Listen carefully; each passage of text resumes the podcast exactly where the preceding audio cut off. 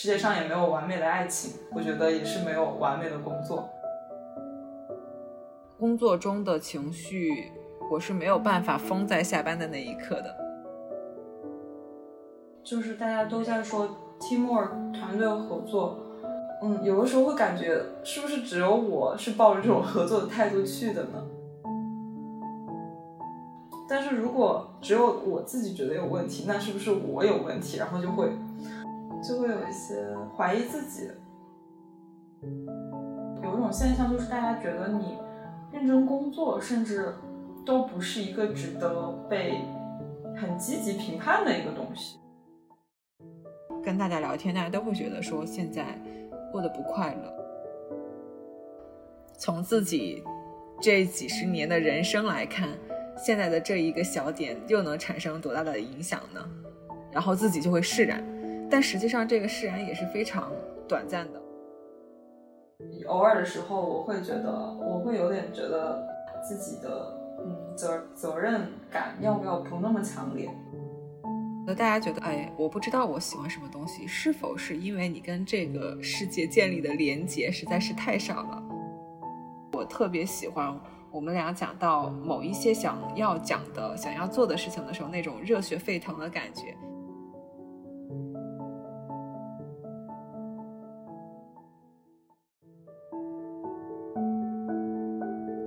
迎大家来到新一期的逃离乱炖，我是桃子，我是阿狸。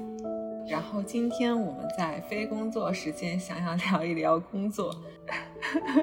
你怎么这么开心？说起来，我上一次去听另外一个播客讲到工作的事情，他们还会有一点担心，大家在非工作的时间不想听到任何关于工作的话题。但我感觉我们已经。迫不及待的想要聊这个话题了啊！我们今天就是想要讨论一些大家工作中可能会存在的一些共性的问题，然后嗯，分享一下我们的一些经验，看能不能给大家带来一些新的思路。我从毕业之后加上实习到现在，应该已经有五年的时间了，算是比较资深的一个年限了，但是。每一年，你都会发现自己会遇到新的问题，仍然会因为工作的问题而苦恼。桃子这边呢？嗯，对我这边是呃，相当于刚入职三个月的一个校招新生的一个状态，但我的情况有点不一样，就是我之前也是工作过的，嗯，但是呃，因为在学校又读了几年书，发现现在的职场已经跟我当年有一些不一样了。嗯，也会遇到非常多的问题，比如说你呃，作为一个新人，可能会接到超过你这个能力呃能够承担的一些任务，然后你会有很焦虑的感觉，你会担心这个事情你做不好，还有的时候会觉得比较委屈吧，就是你感觉你作为一个新人，你已经做到了自己能够做到最好的一个程度了，但是你对接的一些人。他们总是站在你的对立面，或者说觉得你，呃，因为你是新人，他就会站在一个更高的一个角度去批评你，而不是说我们两个站在同一个呃平等的一个角度去沟通交流这个问题，去解决这个问题，根本都不是抱着解决问题的一个态度。对，呃，其实我会觉得，如果是这种情况的话，大家没有摆明一个态度，就是我们都是合作方。我们我们应该做的可能更多的是互相帮助、互相补足。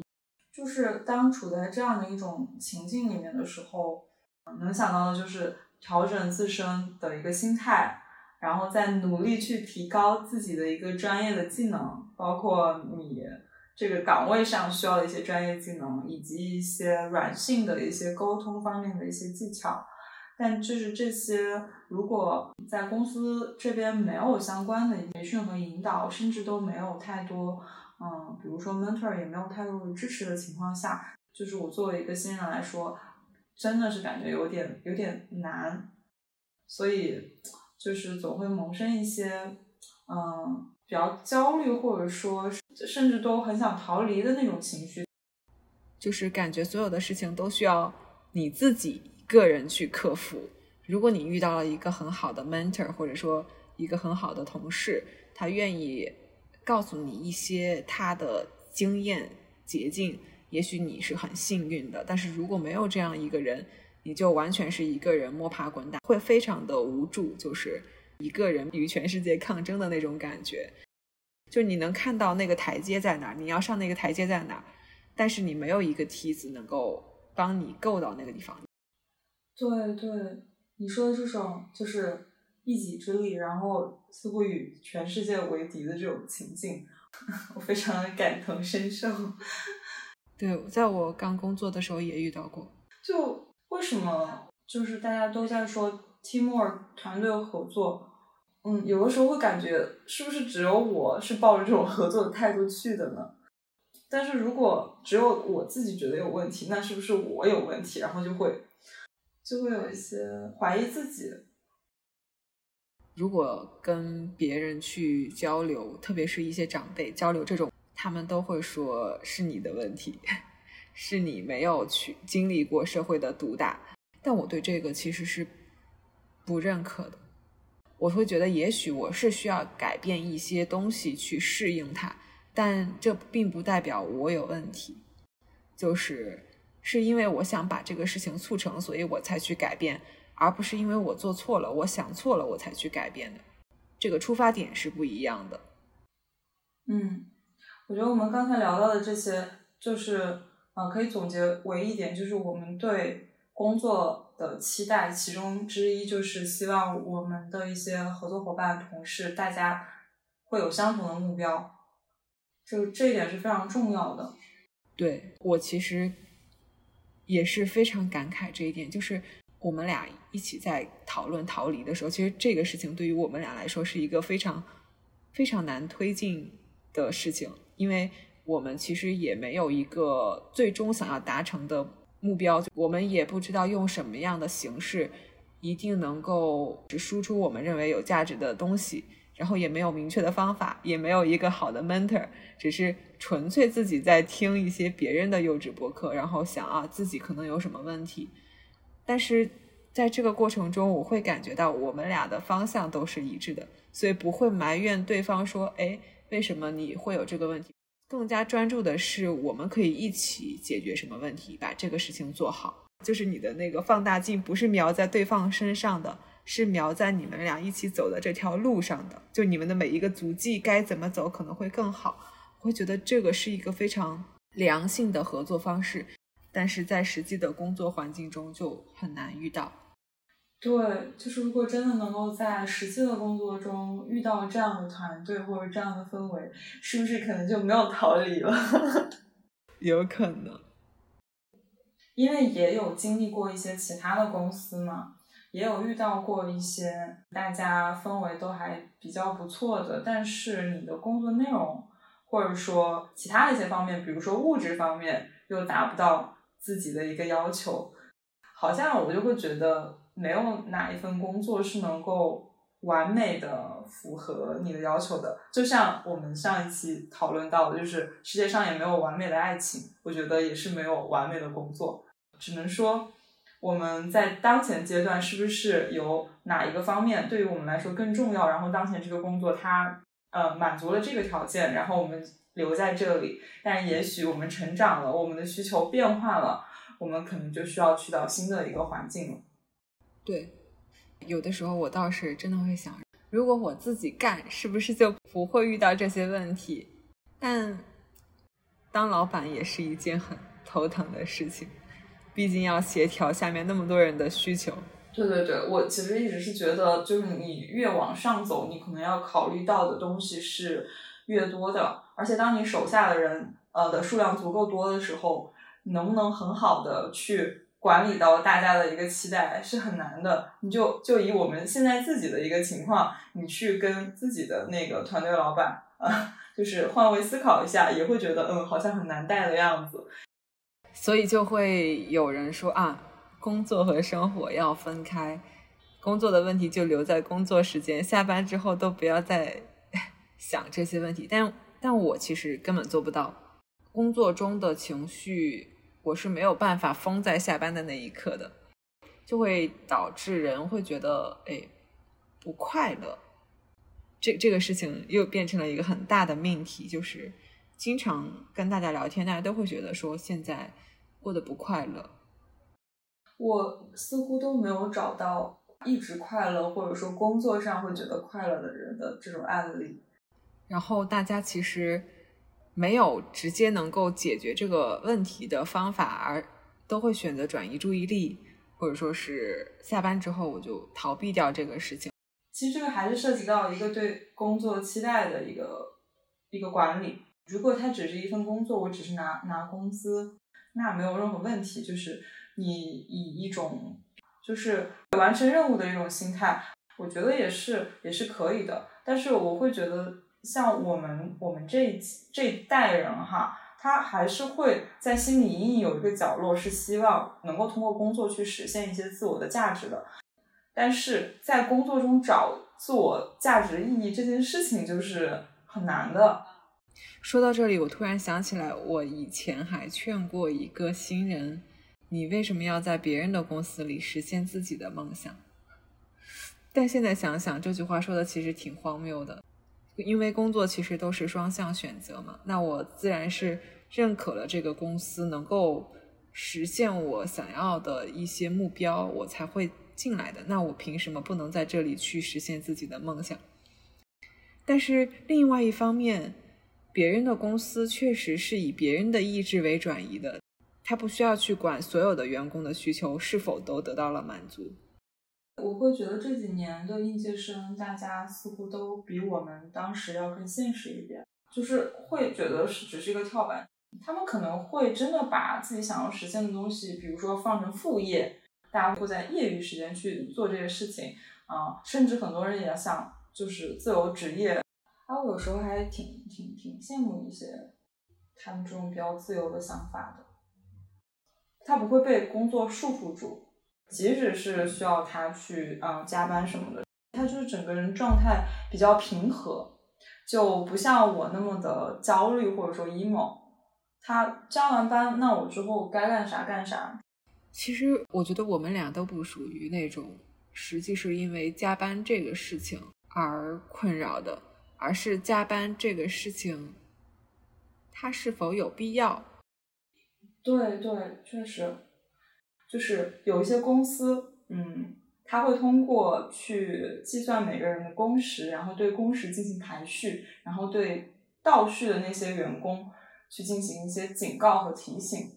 比较不能理解这样的形式吧，而且我也不太接受这样的形式，因为我一直觉得降本增效是降本增效，那你倒是要提高效率，而不是要去嗯堆员工的时间去完成一个东西。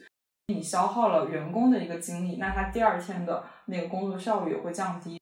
我认可的加班就是一个项目真的是非常紧急了，因为现在大家竞争都非常激烈嘛。那我们为了这个保住我们自己的一个份额，呃，去去做的一些尝试和努力。你在有事的情况下去一起干活没有问题，但你在没有事的情况下非要大家待到某个点，这种情况我是真的非常不能接受。这样我想起了以前读书的时候也会有一种情况，是部分人会觉得一味的去加长学习的时间就能够提升成绩。但实际上，学生在真的加长的那一些时间里面，真的能专注在学习这件事情上吗？人的精力是很有限的，有很多本能是你不能违背的，不能去驯化的。你没有那么多的休息时间，你一直处在紧绷的状态，那这个人能够维持多长健康的身体状态？好像可持持续发展这个事情，大家也会一直在口头说，可是。是否真的在工作中或者在学习中，大家有想过休息对于维持一个人更好的精神状状态所带来的影响？而且这种休息不仅仅是说一个人这个维度的，就是身体状态、心理状态的，也包括一个人在社会中他需要去维系的一些社会关系，对他整个人的一个身心的健康的重要性。大家好像都只认为我只要要到了你的时间，我就赚到了。但实际上，我应该是赚的你能够给到的付出的东西。这个东西用时间来衡量，感觉就有点太草率了。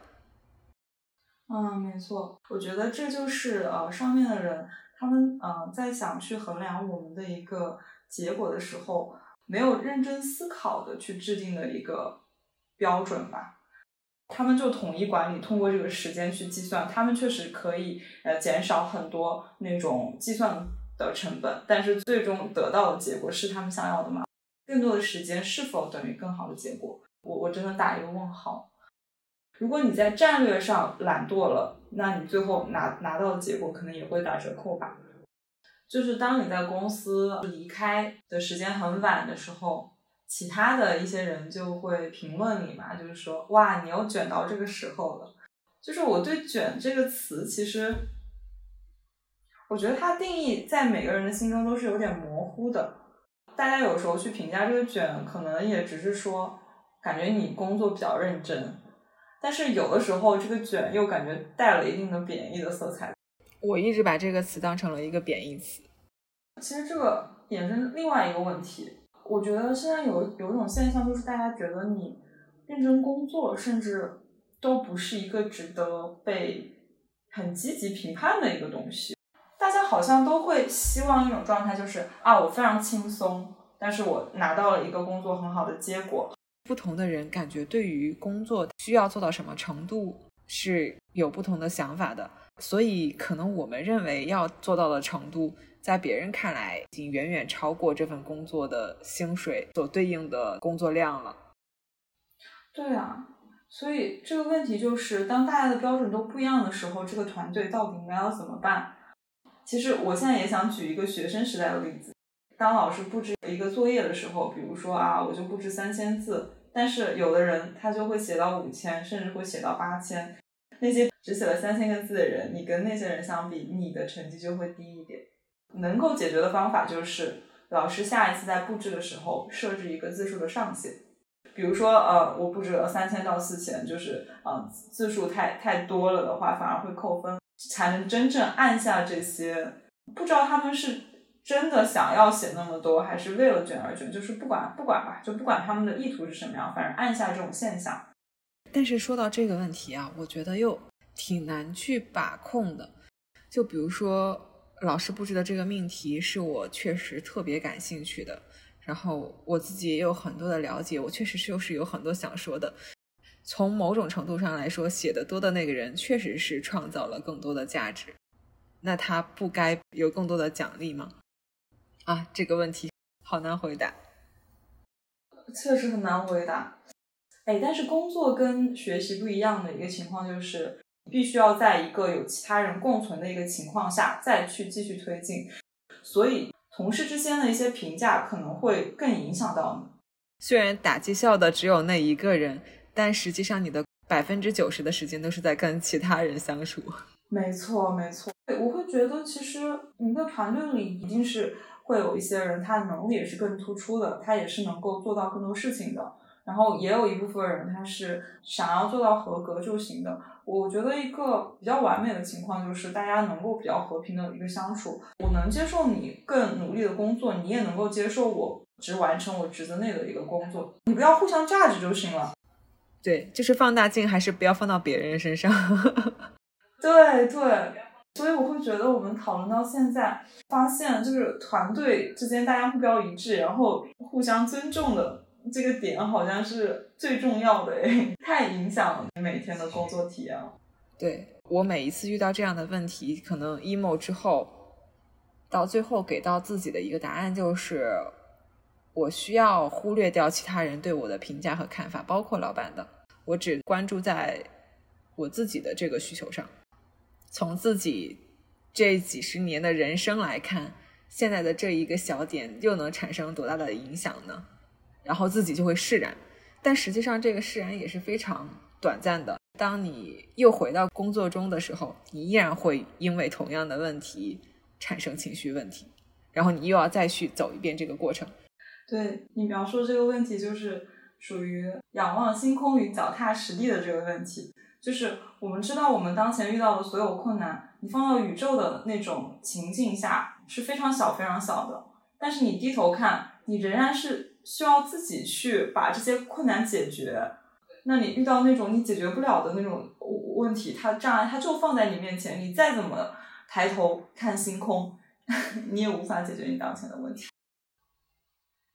只只能说就是，嗯，还是要稍微有有那么，其实我觉得可以有一种心态，就是不要在工作上不要太有责任心。这个问题如果卡在你这里，如果它足够严重的话，我认为一定是会有其他人来介入的。所以，当我当我现在遇到一些我觉得很难解的问题的时候，就会问一下 leader 啊，那我现在遇到这个问题。它严不严重呢？可能在我们这个层级来觉得，哎，好像很严重啊，这个。但是你在拿到部门的规划里去看的时候，好像也没有那么重要啊。甚至如果感觉你做做不了，然后 leader 也给你协调不了，他可能就把你这个，那你就过了吧，就这个需求就过了吧。这样的事情经历多了之后，就会发现，哦，好像我的很多困扰都是在贷款焦虑呢。我是焦虑了更大一部分的可能性，但是其实它。即使没有做好的严重性也没有那么的大。说到压力这个问题，前段时间听从段子到段子这个播客里面，他们请了孟川，然后他就讲到了他在以前的工作中的一些问题。嗯，然后其中也提到了一个，就是说我们现代人在面对工作中的问题的时候，经常只是在训练自己忍耐的能力。但实际上，应该也想一想，这个东西我们该如何发泄出来。他说的这个点就很戳中我。我自己在工作中确实不跟任何人起冲突，是我的第一原则。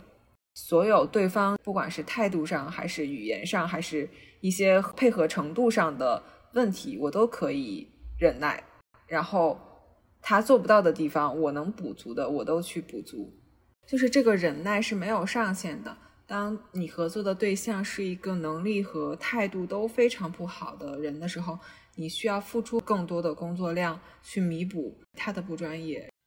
但这样的情况，我也不知道有什么更好的方法，因为，嗯，我觉得目标都是你要把这件事情完成。如果受阻了，我去把这些阻力给清除掉，我觉得好像是我的责任。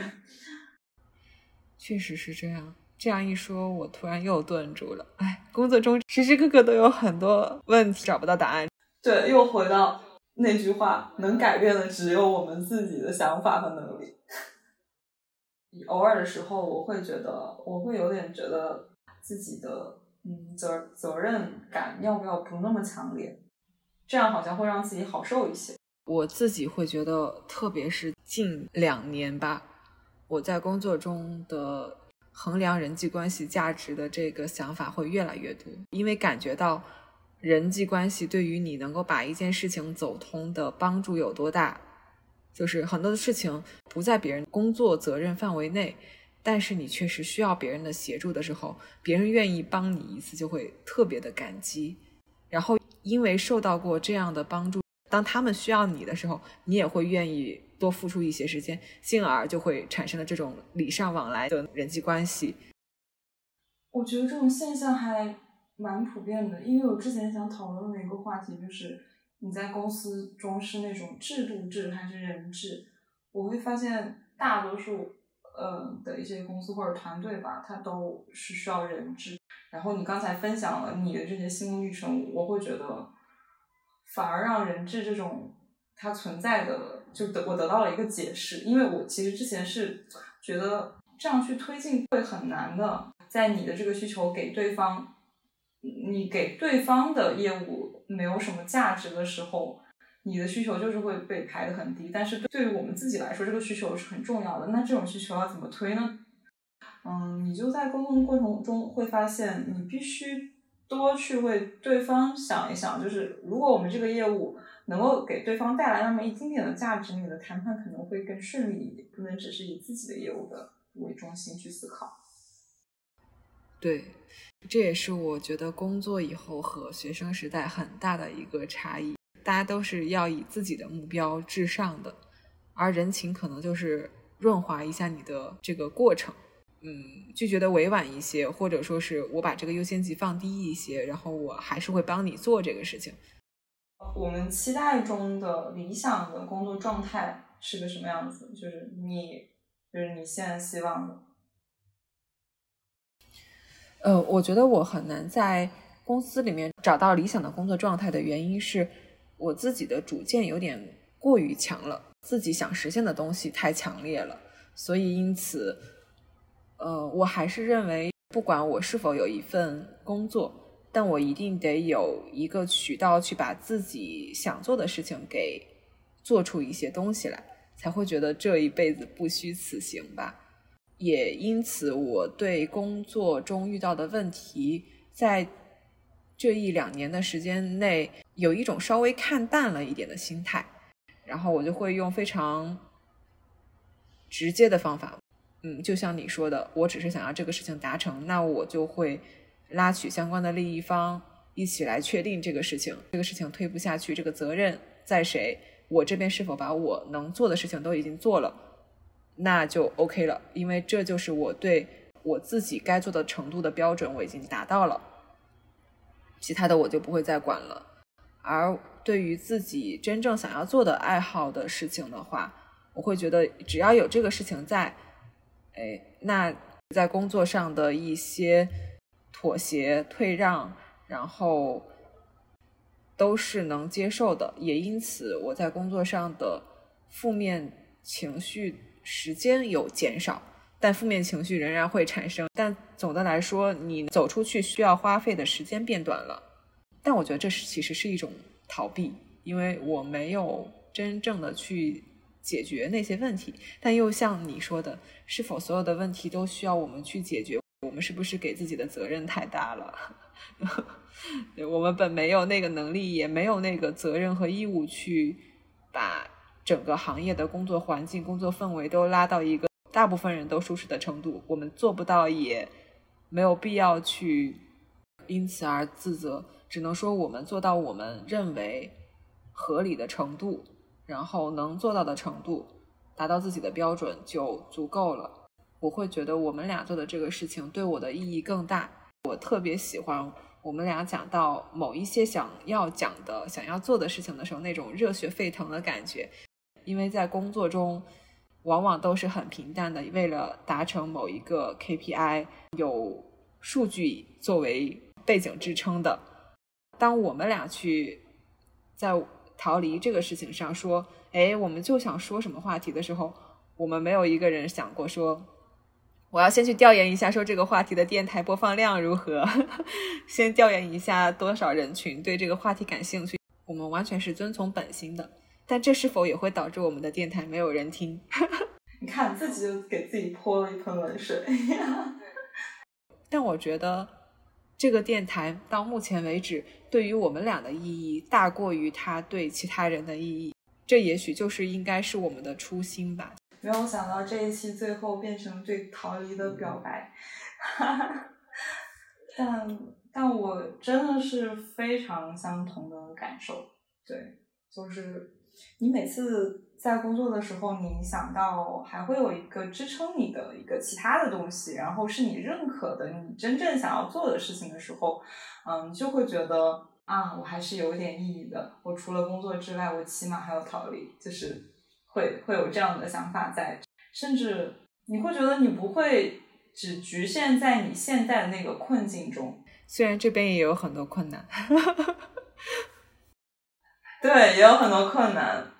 嗯，所以我觉得，如果就是有其他的朋友跟我们一样，就是在工作上遇到很多一些焦虑的情绪，嗯，虽然说只只去转移注意力不是一个长久的方式，但是它起码能够把你从当前的这个情绪中拉出来，不至于你深陷到这个情绪里面去，或者产生一些比较极端的一些想法，嗯，起码可以做到这样，对，所以。大家可以在就是真的去找一找除工作之外的意义，不管是找找朋友，嗯，去倾诉一下，或者说找一些其他的爱好，比如说看电影啊、玩游戏啊，去呃沉浸到别的世界里面去排解一下自己的情绪。因为我们俩也是，也是，也是通过这些方法去改善自己的一些情绪问题，然后支撑我们走到现在的。我最近会有一种感觉，就是大家，嗯，现在经常在小红书啊，或者说是在 B 站上，都会看到很多，呃，发送的状态都是自己很光鲜亮丽的一些生活的记录。实际上，我们在生活中。一地鸡毛可能是我们生活的一个常态，所以如果我们总是眼看到别人所发出来的那些表现出来的那些美好的话，嗯，还挺容易让自己陷入更多的焦虑和压力里面的。我有的时候会觉得，我们的关注点不知道是受制于我们接受的这个教育，就是我们要的是最后那个分数，并不在意。我们学习的那个过程，是否我们应该看一看前面的那个过程？之前在看那个《别对映像岩出手》那部动漫的时候，我会发现动画其实都是由制作人们努力精心的设定编排下才会产生的。就像之前也提到过，在别的播客里。付晓老师说过一句：“说真实感是由大量的背景设定所压出来的。”但我们往往看一部电影、看一部动画，得到的只是我的感受是什么样的。我觉得很好看，我觉得画的很好。但当你看到一篇影评是在讲它通过什么样的设定和什么样的画面，让你能够感受到某一种真实感，我会觉得这个东西对我来说是。更有意思的，那我们是否也可以不要去关注结果性的东西，而是真正的去看是什么样的过程造就了这个很美好的结果？哎，其实你说那个现象，我也是观察到了，因为包括我自己之前也是一个喜欢把自己生活中很闪亮的一些事件给记录下来，就是发到朋友圈的这种人，然后。嗯，有一个朋友，他就是会说，哇，感觉你的研究生生活过得好开心啊！但是其实我自己是知道，我研究生生活是过得有多辛苦才能够顺利毕业的。我发出的那些光鲜的东西，我好像只是为了记录一下当时的快乐。但是我真正回想起来，我可能会回想出那个很痛苦的、很痛苦的事情，因为它的篇幅是更多的。我感觉，即使是那些嗯。就是看起来很光鲜亮丽的旅行博主啊，就是他们很理想的生活，是他们想要我们看到的。然后，嗯，会很少有人说去把那些很具体的一个困难是怎么解决的这种事情给分享出来。就像工作上也是一样的，大家只会贴一些标签，就是你的简历上写的那些成就。是什么样子的？我这个项目很厉害，很厉害。那你期间具体的辛酸，呃，是怎么度过的？似乎只有你一个人知道。但是我会认为那些也是塑造了你，呃，工作上也好，或者说你人格上、经历上必不可少的一些部分。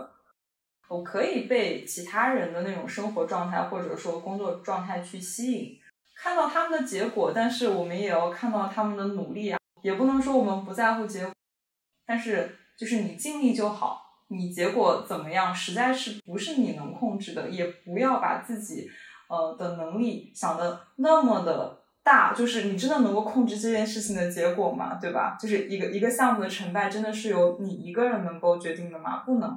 那至于那些也不说运气，各种方面相关的一些呃因素能决定的东西，就不要把它。挪到自己的责任身上了，对，而且我我在想啊，当我们真的把一个东西做出来，我们去衡量这个东西这个结果到底好不好的时候，在公司的维度上，它往往是用一些数据去衡量。但就像我们会看到一些很很冷门的电影或者是动画，它其实也能够带给人很多的启发一样，其实很多的东西。当你关注过程的时候，你会更加关注的是你完成这个事情的质量和你心目中的那个质量的标准，它的一个就是我有没有达成，而不是说我这个东西做出来之后创造了多大的收益，达成了一个多大的一个数据指标。而数据指标这个事事情，就像桃子说的，它真的不是一个人，它是天时地利人和。所以，我我也是非常认可，就是你要想清楚自己在当前这个责任范围内是能改变的东西是什么，然后你想要的东西是什么。然后说到这个，我突然很想就是接一下我们下一期要讲的，就是感过分关注于工作的时候，就会忘了身边还有很多很有意思的事情。也是这两天在豆瓣上有看到一个评论，就是说很多人工作了很多年之后。都不知道自己除了工作以外还能做什么事，还喜欢做什么事。然后这个时候的压力来源于我把这份工作放弃了，我好像就一无所有了。我的价值在哪儿？做什么我能开心？做什么能有成就感？我根本就不知道。后来，呃呃，我也是在想这个问题：为什么有的人会能够发现世界上那么多有趣的事情？为什么有的人觉得生活中到处都是无聊？就是这个差异在哪儿？然后我就联想起我们俩说到博物馆的那个对博物馆的那个看法。对，是的，啊，我觉得很很神奇啊！就是大家好像对一件事情如果有了一个固有的印象，当别人给你提出这个新印象的时候，那个人一定是会以一种很抗拒的态度去接受。就就比如说，我也是想约我的同事去，就是看博物馆嘛。然后他的第一反应就是，哇，你你还会去博物馆啊？博物馆不是只有老人小孩才会去的地方吗？你是什么？你是对考古有兴趣吗？我说没有啊，我说你不知道现在博物馆它也会有很多一些新奇的一些展览吗？他说会吗？你居然爱看这种东西，你真的好文艺啊！就是就是类似于这样的对话。哎，我有的时候觉得。大家觉得，哎，我不知道我喜欢什么东西，是否是因为你跟这个世界建立的连接实在是太少了？博物馆就是一个例子，大家都觉得博物馆，哎，摆青铜器、摆文物的地方有什么好看的？你也不知道它是什么意思呀，就是不都长得一样吗？不都那个颜色吗？